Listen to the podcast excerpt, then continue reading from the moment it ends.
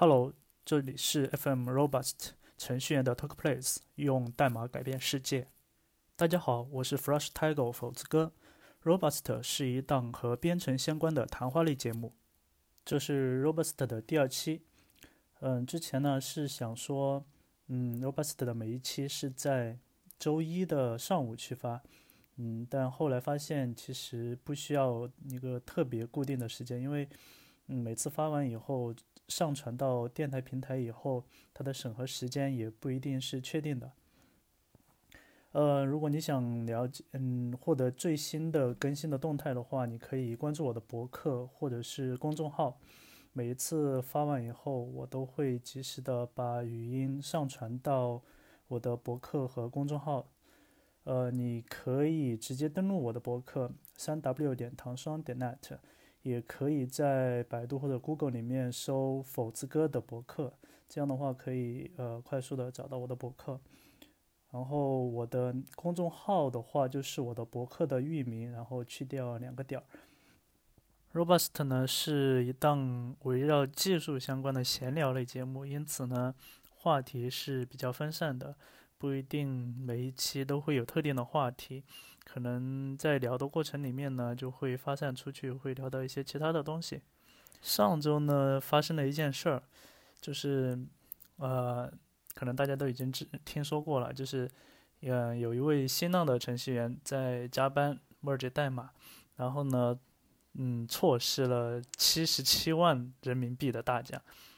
那事情呢，就是新浪举办年会嘛，然后在年会上面呢抽奖啦，然后。嗯，现场只有去到现场的人才有资格去领奖，而嗯，作为在加班的程序员呢，他肯定是没有办法到现场的，所以就很郁闷。然后事后呢，还嗯，网上还有很多就小道消息，比如说，嗯，这位程序员嗯情绪非常低落，已经提出了要离职啥啥啥的。那这个事情呢？嗯，也挺有意思的，就是给了我们一些呃，就作为程序员的一些嗯比较好玩的一些想法。有的人就说，就 你呃，你看你平时加班吧，只知道加班吧，结果你错失了七十七万人民币啊，那得加多少班才能加回来？还有的人的话就觉得说，嗯，就这个应该是公司方面应该呃有责任，因为嗯你如果是就是你抽奖如果针对的是公司全体员工的话，那你就不应该呃在乎说他在不在现场嘛。这一点的话，我们鹅厂就做的比较好了，就是每次抽奖的时候就是全员抽奖的，不管你在不在，然后。如果说他这个奖是就是比如说现场临时加的，比如说整个什么，嗯，就老板个人要赠送个什么什么东西的，然后抽一下，那那这种的话，我觉得，啊，你在现场，呃，你不在现场的话，没有拿到这个奖，嗯，那还情有可原。但是如果说是，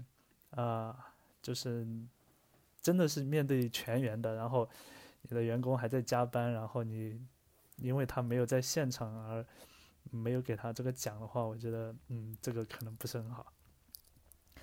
那衍生出来的一个，嗯，话题就是，啊，程序员 merge 代码这个事情，就你可以发现，就这这位程序员的话，他就是要 merge 代码，然后要就是要花掉一个晚上的时间去 merge 代码，然后。没有办法去参加那个全员的这样的一个呃晚会，可见 merge 代码其实本身是一个比较麻烦的事情。就是在我们的平时嗯工作过程中，你可能会觉得，哎，merge 一下代码嘛，把这个分支 merge 到另外一个分支就好了。这只是最最简单的一个场景，但是有的时候其实。呃 merge 代码的场景是比较复杂的，比如说你的一个项目，它同时在多个分支上面进行开发，比如说，呃，你可能一个正常的一个产品迭代的一个分支，然后在比如说就是分支 A 吧，它在啊不停的迭代，然后每一个迭代的话，你可能会开一个小分支，然后去添加一些功能，但这些的话都是一些就是日常的这种更新迭代，在做这些日常更新迭代的过程里面，你可能还会有一个。另外一个分支再做一个比较大的功能，或者是大的版本，甚至有可能是就这种分支的话，可能会有两个这样的一个分支出现。就比如说，有两个你一个大的一个项目里面有两个团队，它不同的团队在开发不同的这种新功能。然后呢，团队 A 开发了一个呃，在在分支 B 上面开发了。呃，就团队 B 吧，团队 B 在 B 分支上面开发了一个新功能，然后团队 C 呢，它在 C 分支上面开发了一个新功能，然后这两个功能的话，它需要在下一个大的迭代去把它发布出去。那这就会遇到一个问题，就是你的日常的日常迭代的这个分支，它在不断的更新代码，然后呢，你的版本。功能的分支它也在更新代码，那这个时候你就会发现，当你要做一个大的一个发布的时候，你 merge 代码你可能就会比较痛苦了，因为你不同的分支上面它可能在改的东西，可能正好覆盖到你，呃，另外一个团队他在做的呃一些修改，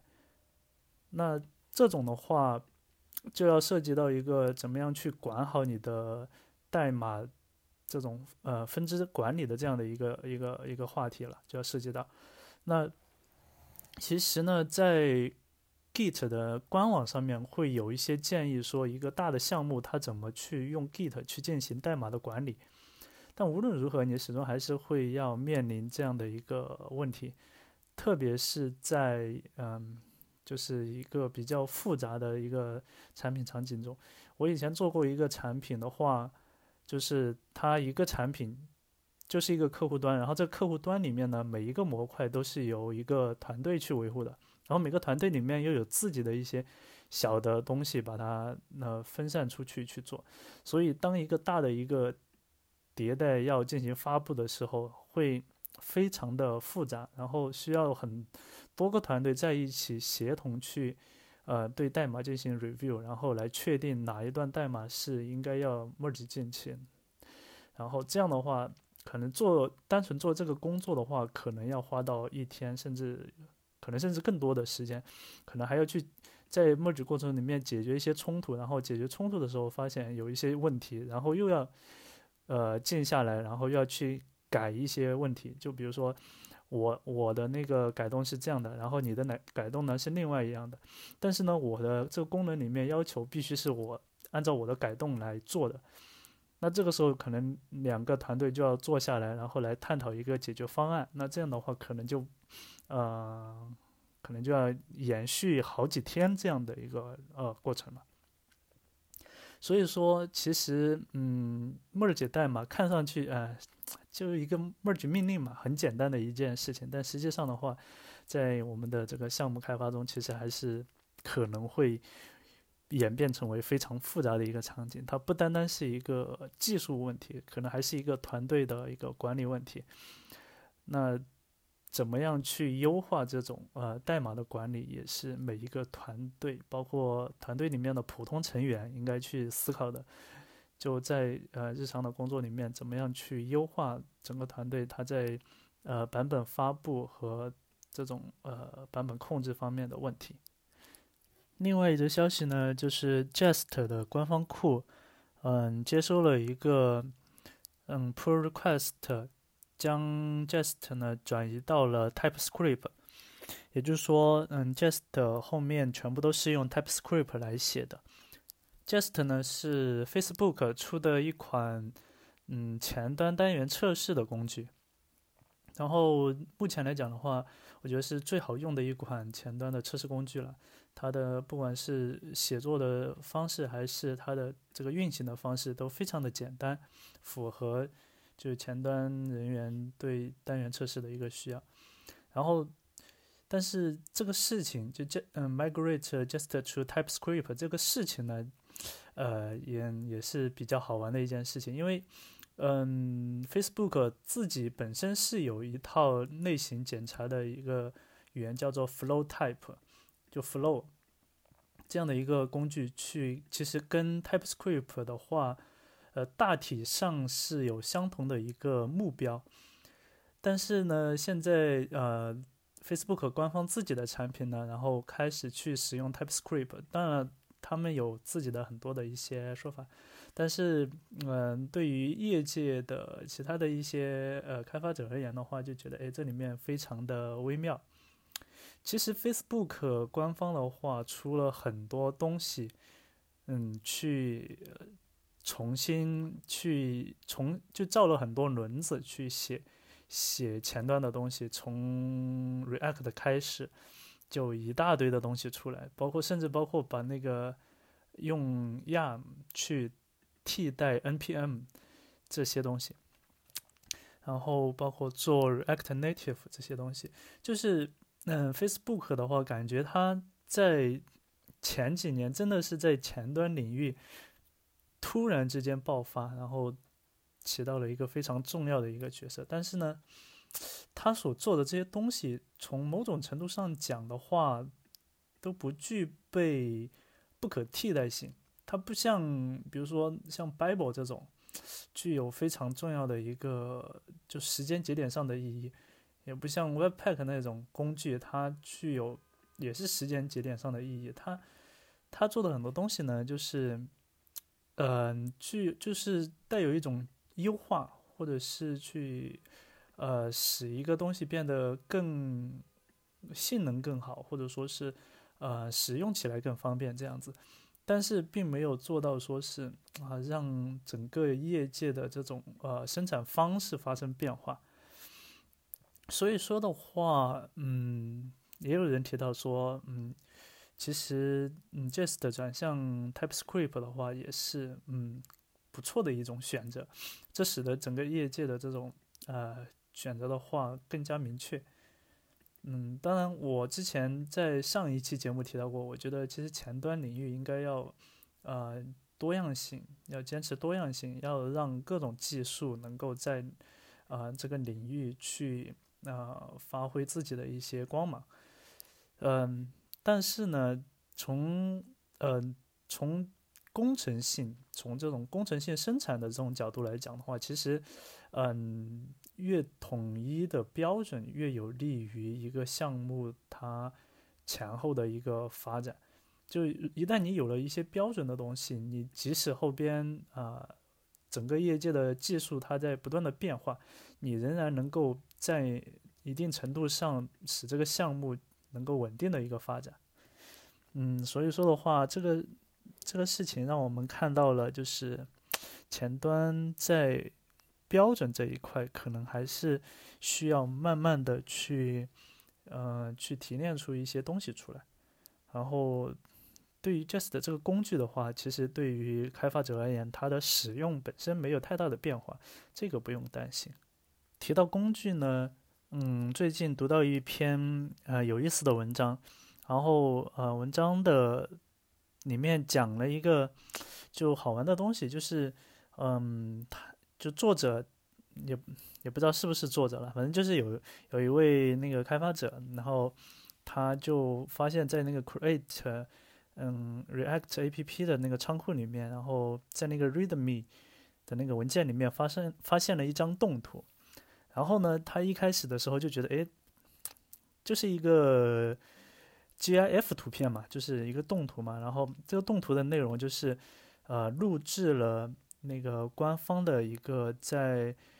哎，就是 Terminal 里面，就命令行里面的一些操作，然后它的一些那个，嗯，结果这样子的。然后，嗯，这本来是一个，嗯，就很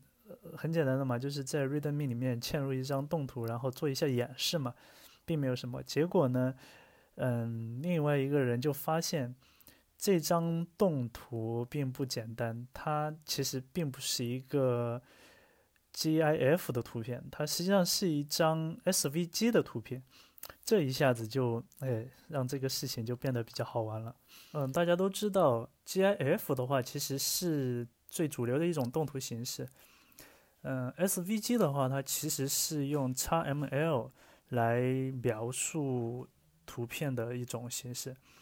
然后这两个这嗯这两种图片格式的话，其实嗯差的时间蛮久的。GIF 的话，最早是在一九八七年发布的，然后后面经过了几个版本的呃修改，然后 SVG 的话是在一九九九年由 W3C 来来发布的一个标准，所以嗯，其实这两个的话，他们本来是没有太大的一个直接联系，但是呃，因为这个事件呢，他们呃突然有了交集，就是。突然发现，在 SVG 里面竟然也可以像 GIF 一样做到一个动画的效果。实际上，SVG 的话，它功能非常的强大。嗯，我们很多人在接触 SVG 的时候，其实可能更多的一个直观的一个印象就是 SVG 是一个矢量图形，然后。至于它内部的一些嗯一些功能之类的，其实没有太多的去深入的去了解。嗯，包括我我之前在嗯之前的公司的话，就是大量的做那个图形图表类的东西，然后大量的用到了第三那个库，然后那个库的话，它就是嗯很大程度上是基于 SVG 去做的，然后。但是的话，我们很少会直接用到 SVG 的这种动画的一些东西，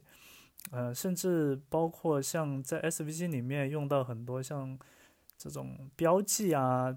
或者是一些滤镜啊这种东西，其实都很少去接触到。嗯，在后来来了腾讯以后，然后有位同事，然后专门做了一期那个分享，就是怎么样在。二 D 的这个场景，嗯，二 D 的这个，嗯，界面上面去模拟三 D 的效果，然后里面讲到了就 SVG 里面的一些酷炫的效果，这个时候就觉得哇，那个其实 SVG 的那个功能蛮强大的，所以，嗯，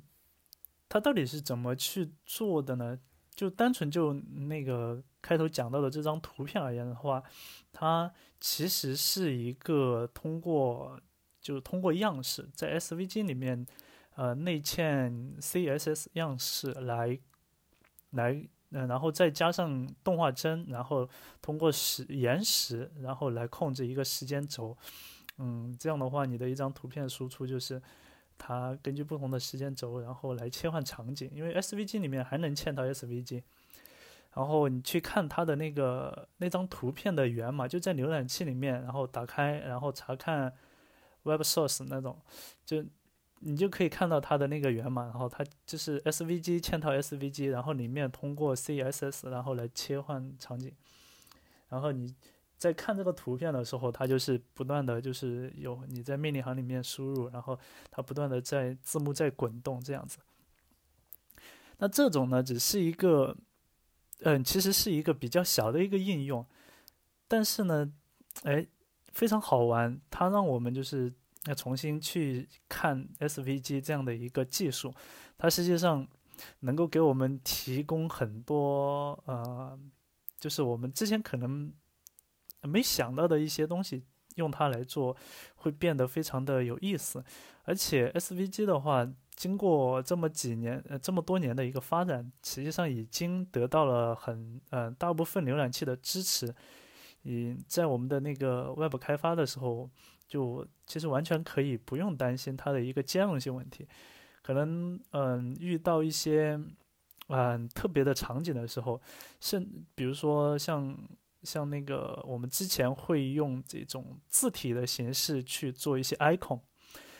然后其实嗯我在之前的呃项目里面其实是接触到就是。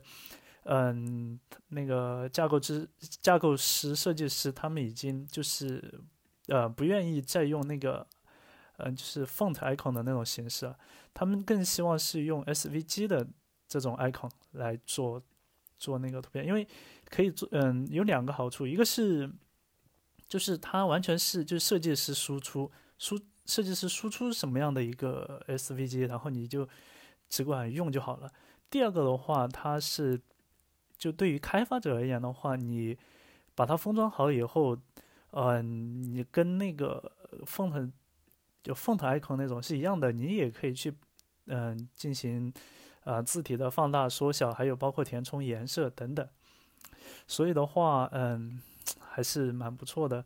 一种方式去替代掉一些传统的一些做法。然后，嗯，SVG 动画这一块的话，我具体了解的不多，但是呢，嗯，借助这个地方的话，就是也是嗯，把这个技术的话介绍给大家。如果你觉得，诶，在平时的开发的时候，觉得有一些地方不适合在你的项目里面，嗯，加入图片，呃，然后你可以考虑用，呃，inline SVG 的这种形，就是内在你的那个界面代码里面内嵌 SVG 的这种形式来实现。这样的话，可能会让你的整个呃效果变得非常的有意思。本期的 Robust 呢就到这里了。如果你觉得 Robust 这样的一档谈呃技术的谈话类节目还不错的话，然后希望我们继续做下去的话，嗯，不妨在我的公众号文章里面给我点赞打赏。改变世界，娱乐自己，编程不单单是写代码，还有很多的乐趣。感谢收听 FM Robust，我是斧子哥，我们下期再见。